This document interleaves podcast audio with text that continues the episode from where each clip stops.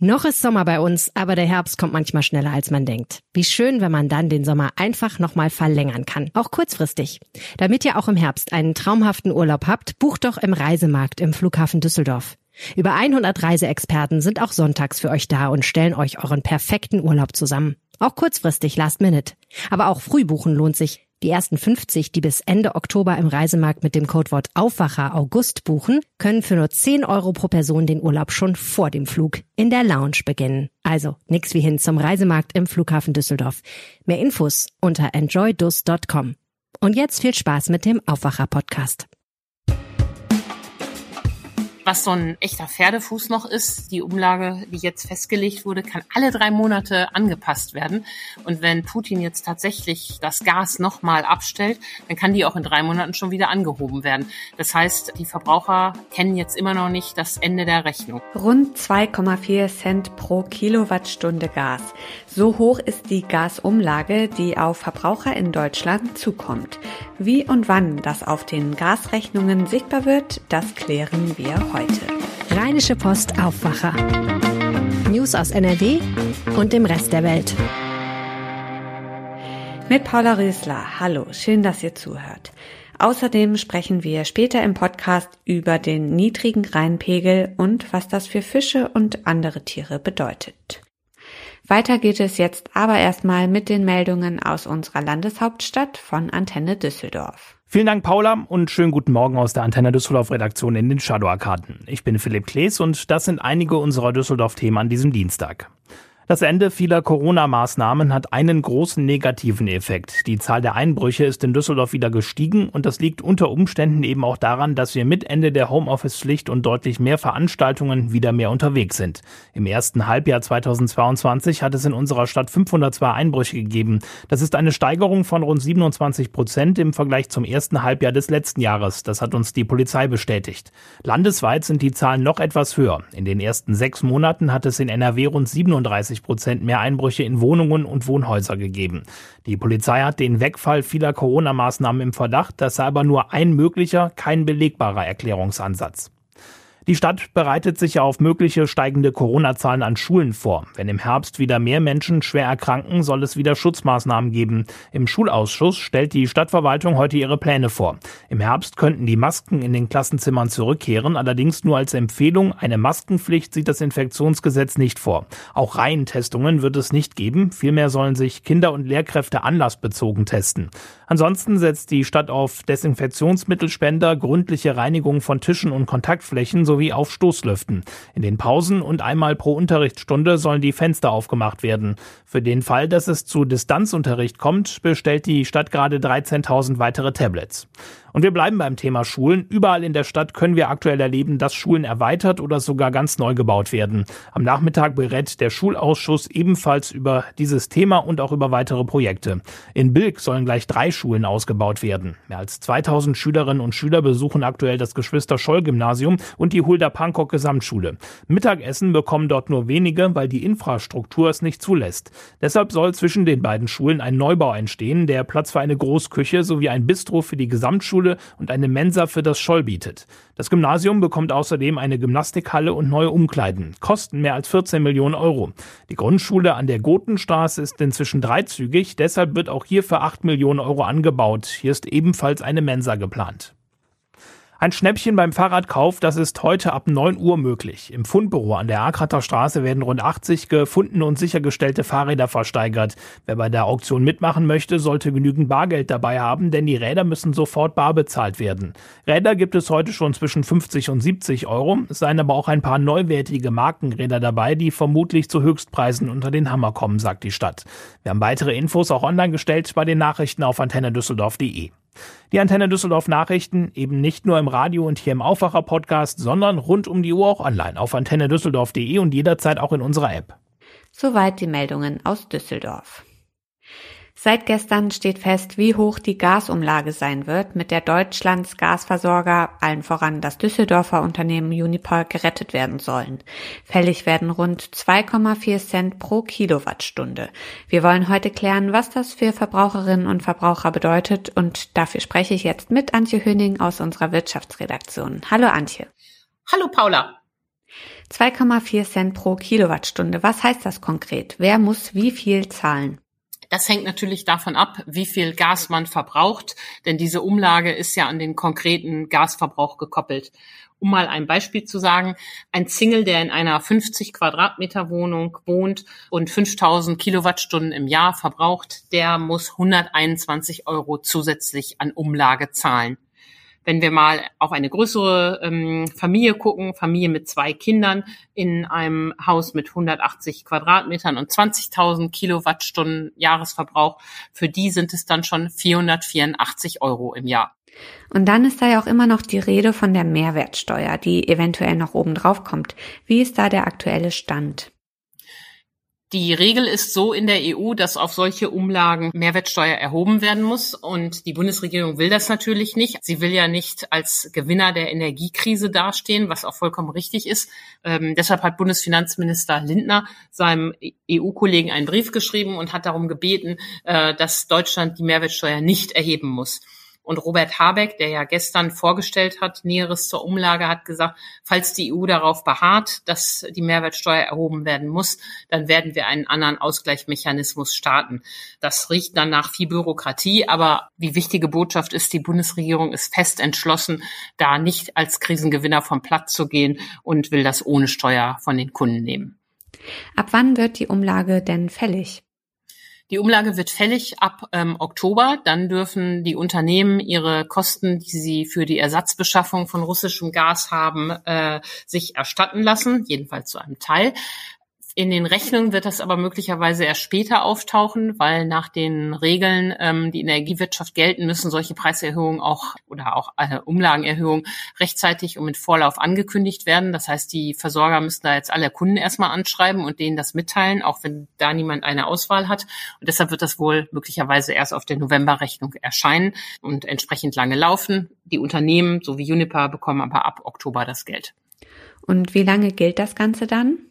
Ja, ähm, das hängt ja davon ab, wie lange äh, wir dieses Problem noch haben. Und sie kann also bis April 2024 erhoben werden. Ähm, dann hofft man, soweit unabhängig von Russland äh, zu sein. Dann sind viele Verträge ausgelaufen.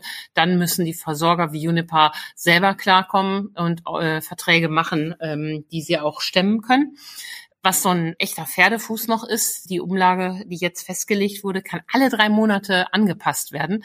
Und wenn Putin jetzt tatsächlich das Gas nochmal abstellt, dann kann die auch in drei Monaten schon wieder angehoben werden. Das heißt, die Verbraucher kennen jetzt immer noch nicht das Ende der Rechnung. Und dass das so kommt, ist ja nicht unwahrscheinlich. Im September steht ja die Wartung einer weiteren Turbine bei Nord Stream an. Und es kann gut sein, dass äh, Putin das zum neuen Vorwand nimmt, um nochmal auf Null zu gehen. Und dann verschärft sich wieder die Lage. Also ähm, das Ende der Fahnenstange der Belastung ist noch nicht erreicht. Welche Entlastungen sind für die Betroffenen geplant? Ja, da gibt's ja ein, äh, ein Paket, äh, was da geplant ist. Das Wohngeld äh, soll ähm, erhöht werden. Das ist eine Maßnahme. Bei dem Hartz IV äh, will man draufschauen. Aber ähm, den Sozialverbänden ist das alles nicht genug. Sie fordern vor allen Dingen, dass ähm, für diesen Winter Gassperren untersagt werden müssen. Das bedeutet, ja, wenn aktuell jemand seine Rechnung nicht bezahlt und es passiert dreimal oder so ähnliche Regeln haben die Stadtwerke da, dann können sie das Gas abklemmen und dann würden ja diese Menschen frieren. Ähm, und da fordern jetzt zum Beispiel die Verbraucherschützer, dass äh, solche Gassperren verboten werden. Das endgültige Paket ist aber noch nicht fertig ähm, der Entlastung und das wird eben jetzt auch noch zu Ende geschnitzt. Was sagt die Opposition und was sagen Verbraucherschützer dazu? Da gibt es bestimmt auch Kritik, ne? Genau, da gibt's äh, Kritik in verschiedene Richtungen. Die eine Kritik ist, die Verbraucherschützer sagen, ähm, man hätte das nicht einführen dürfen, ohne gleichzeitig die Entlastung zu verkünden. Ja, ähm, gut gebrüllt, Löwe, kann ich da nur sagen, denn äh, die Zeit drängt. Die äh, Versorger müssen das jetzt verkünden und das Geld muss ab Oktober rollen. Darum ging das eben nicht so schnell. Andere sagen, der, äh, man muss es hätte es lieber steuerfinanziert machen sollen, dann hätten es alle deutschen Bürger in Deutschland zahlen müssen. So zahlen es nur die Gaskunden. Das hat man nicht gemacht, weil es ja, warum soll jetzt ein Solardach oder äh, Pelletschnitzel ähm, Heizungsbesitzer diese Umlage zahlen? Man hat sich eben für diese Lösung entschieden, zumal es jetzt eben auch schneller ging. Und ähm, es wird eben auch von der Opposition gefordert, ähm, dass äh, die Bundesregierung rasch Klarheit über die Entlastung schaffen muss, damit die Verbraucher da nicht zu lange in Vorleistung gehen. Denn für manche Haushalte, und das hat Habeck auch nochmal klar betont, ist das ja ähm, machbar, stemmbar, aber für andere ist das äh, der Tropfen, der das Fass zum Überlaufen bringt, wie Habeck gestern sagte. Und ähm, die können dann nicht mehr. Deshalb muss der Staat tatsächlich schnell helfen, aber eben nur gezielt helfen. Wer sich das leisten kann, braucht keine Hilfe und der muss es tragen. Das sind die Kosten des Krieges und da sollten wir alle froh sein, dass wir nur finanzielle Kosten zu tragen haben. Das gilt im Übrigen auch für die Wirtschaft, die da jetzt rumjammert und weitere Entlastungen haben will. Chemie, Stahl, das finde ich geht gar nicht. Wir können nicht hier Gewinne privatisieren und die äh, Lasten äh, sozialisieren. Also diese Lasten des Krieges müssen wir jetzt alle tragen, die wir es uns leisten können. Wie schätzt du das ein? Ist die Höhe der Gasumlage angemessen? Ist das das richtige Mittel in der Gaskrise? Ja, ich halte die Umlage für richtig, weil die Alternative wäre ja nicht, dass keine Umlage genommen wird, sondern dass Juniper und andere Versorger in die Knie gegangen wären. Die hätten zahlreiche Stadtwerke mitgerissen und wir hatten, hätten eine Art zweite Lehman-Krise ähm, erlebt wie 2008, als diese ähm, Investitionsbank in den USA pleite ging. Und die Folgen wären noch viel schlimmer gewesen. Wir bezahlen jetzt dafür, dass wir uns zu abhängig gemacht haben vom billigen russischen Gas, Verbraucher wie Wirtschaft. Und dafür kriegen wir jetzt die Quittung Leistung verglichen mit den Kosten des Krieges. Ansonsten kommen wir da noch ziemlich glimpflich davon. Sagt Antje Höning aus unserer Wirtschaftsredaktion. Vielen Dank für deine Einschätzung und die Infos zur Gasumlage. Vielen Dank, Paula. In den Show Notes findet ihr den Link zu einem Kommentar und einem Q&A zum Thema. Ja, in einigen Teilen von NRW gab es ja gestern ein bisschen Regen. Nicht viel und nicht lang. So bleibt die Lage an den Flüssen und vor allem am Rhein besonders kritisch. Noch fahren Transportschiffe, allerdings mit deutlich weniger Ladung, den Rhein rauf und runter, aber wahrscheinlich muss die Schifffahrt in diesem Sommer noch eingestellt werden. Was oft in dieser Situation vergessen wird, ist die Tatsache, dass der Rhein auch Lebensraum für viele Tiere ist. Was machen der niedrige Pegelstand und die Hitze mit den Fischen? Jörg Isringhaus hat mit Umweltschützern gesprochen. Jörg, bevor wir über Tiere sprechen, eine grundsätzliche Sache. Viele wissen es, manche aber auch nicht. Wir sprechen so selbstverständlich vom Pegelstand am Rhein. Das ist nicht gleich Wassertiefe. Das meint man schnell, ist aber falsch, ne? Genau, das ist nicht richtig. Äh, der Pegel misst einen äh, bestimmten Punkt zu einem äh, von, einem von der Wasseroberfläche zum Pegel Nullpunkt. Ähm, der ist dann halt immer unterschiedlich und da von da aus muss man dann halt noch ähm, ein gewisses Maß dazugeben, um äh, die äh, Fahrrinne, die Höhe der Fahrrinne zu erreichen.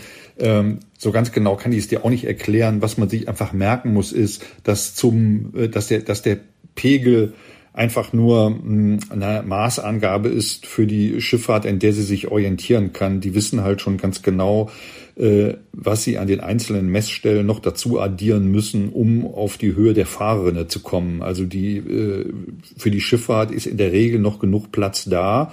Das wird natürlich immer weniger und die Schiffe müssen dann auch entsprechend weniger beladen werden, aber es reicht meistens noch aus, um weiterzufahren. Wir sind kommen jetzt langsam an den kritischen Punkt, wo es dann äh, vielleicht nicht mehr geht, aber der ist noch nicht erreicht. Jetzt zu den Tieren. Was bedeutet der niedrige Pegel für die Tiere im Rhein? Ja, für die Tiere ist das alles äh, sehr unschön. Zum einen kann man sich ja vorstellen, dass äh, wenn der Lebensraum zusammenschrumpft, sich die ganzen Tiere, also Fische und wirbellose Tiere wie Schnecken, Würmer, Insekten und so weiter, alle auf engem Raum zusammendrängen müssen. Ich habe da heute mit einem Zoologen gesprochen und der hat gesagt, man muss sich das so ein bisschen vorstellen äh, wie in einer vollen U-Bahn, wenn die Menschen da dicht aneinander gedrängt sind, dann kommt es ja auch zur Übertragung möglicherweise von Krankheiten und so ist es bei den Tieren auch. Also wenn die eng zusammen äh, äh, hocken, sag ich mal, hocken passt natürlich nicht so ganz, aber zusammen schwimmen, dann äh, können Parasiten, Pilze, andere Krankheiten leichter übertragen werden. Das ist aber auch nur ein, äh, ein Resultat dieser, dieses Niedrigwassers. Nun haben wir aber auch schon lange sehr hohe Temperaturen. Macht den Fischen die Hitze auch zu schaffen? Genau, das ist nämlich ein zweiter Punkt. Die Wassertemperatur ist auch ganz entscheidend. Denn ähm, je höher die Wassertemperatur, desto niedriger der Sauerstoffgehalt des Wassers. Und äh, der Zoologe, der hat gesagt, also wenn die Wassertemperatur an 40 aufeinanderfolgenden Tagen über 25 Grad beträgt, dann wird es wirklich kritisch. Und wir liegen jetzt ungefähr bei 30 Tagen. Äh, das heißt, innerhalb der nächsten Woche, also wenn das noch eine Woche weiter anhält mit diesen Temperaturen, dann ähm, kann das bedrohlich werden. Dann äh, haben die Fische möglicherweise äh, zu wenig Sauerstoff. Äh, dann kann es möglicherweise auch zu einem Fischsterben kommen. Man weiß es halt noch nicht. Das ist auch keine neue Situation. Das gab es bei uns schon mal. Es gab es schon mal 2003, da äh, gab es auch so einen starken äh, Hitzesommer oder so, einen, so einen heißen Sommer, lang anhaltend, mit äh, großer Trockenheit und eben entsprechend Niedrigwasser. Damals sind Aale im ganzen Rhein gestorben, äh, eine große Population, ungefähr 50.000 ähm, Aale, aber auch Muscheln sind abgestorben äh, und verendet. Also äh, das äh, kann schon dramatische Folgen haben. In der Natur, also bei den Tieren, ist das ja ganz häufig so, einer leidet unter Umweltfaktoren und andere profitieren davon. Ist das hier im Rhein auch so? Gibt es Profiteure? Ja, wie, wie es im Rhein ist, weiß ich nicht. Drumherum ähm, hatten wir Naturschützer gesagt, ist es schon so, ähm, dass äh, wenn zum Beispiel Teiche, Tümpel, kleine Bächlein äh, austrocknen, auch äh, die Umgebung, also die, die äh, weitläufigen Uferbereiche, dann profitieren beispielsweise gewisse Insektenarten davon, aber auch zum Beispiel Reiher, die, ähm, die eben ein angerichtetes äh, Mal finden, zum Teil in also Tümpeln, aus denen sich beispielsweise kleine Fische nicht mehr befreien können, weil äh, so ein Tümpel einfach ausgetrocknet ist. Äh, die haben ja keine Möglichkeit mehr zu entkommen. Also äh, manche Tierarten profitieren, ob es sonderlich viele sind, weiß ich nicht. Was fordern Umweltschützer denn, um den Rhein für solche Hitzewellen widerstandsfähiger zu machen? Also die Naturschützer fordern eigentlich ein angepasstes äh, Rhein Schutzkonzept, äh, äh, das natürlich auch nicht nur für den Rhein gilt, sondern generelles Gewässerschutzkonzept, aber wir reden ja nun gerade hauptsächlich über den Rhein, äh, der zum Beispiel vorsieht, dass die Industrie nicht mehr so viel Wasser aus dem Rhein entnimmt, dass das reduziert wird in solchen Zeiten, dass beispielsweise die Kraftwerke gedrosselt werden und das Kühlwasser, das sie in den Rhein einleiten, dadurch minimiert wird weil äh, dieses Kühlwasser auch teilweise eine hohe Temperatur, relativ hohe Temperatur hat und damit zu beiträgt, dass die Gesamttemperatur steigt. Und ähm, sie sagen auch, man müsse sich äh, auch davon verabschieden, von einer äh, Reinvertiefung den ganzen Fluss entlang. Das ist ja in vielen Bereichen schon geschehen und soll auch noch weiter geschehen, weil dadurch eben diese Fließgeschwindigkeiten noch höher werden äh, und das Folgen für das gesamte Ökosystem hat. Denn auch die Fische, muss man sich vorstellen, die sich jetzt in dieser Fahrrinne, die noch übrig ist, zusammendrängen, müssen natürlich dann gegen eine stärkere Strömung ankämpfen, was sie wiederum sehr stark schwächt, äh, womit sie wiederum anfälliger sind, auch für Krankheiten und einfach generell hinfälliger, wenn es darin, darum geht, solchen ähm, Herausforderungen dort standzuhalten. Danke Jörg. Links zum Thema findet ihr wie immer in den Show Notes. Und auf diese Meldung möchten wir euch heute auch noch hinweisen. Die AfD-Fraktion darf ein beratendes Mitglied in neun Fachausschüsse des Düsseldorfer Stadtrats entsenden. Gestern zog die Stadt eine Klage wegen der absehbaren Niederlage zurück. Die anderen Fraktionen im Stadtrat kritisierten das Vorgehen der AfD als politische Trickserei. Mehr dazu findet ihr bei uns auf RP Online. Den Link gibt's in den Show Notes. Die neue Antidiskriminierungsbeauftragte Ferda Attermann stellt heute den Jahresbericht 2021 zur Diskriminierung in Deutschland vor. Attermann war am 7. Juli mit knapper Mehrheit im Bundestag ins Amt gewählt worden.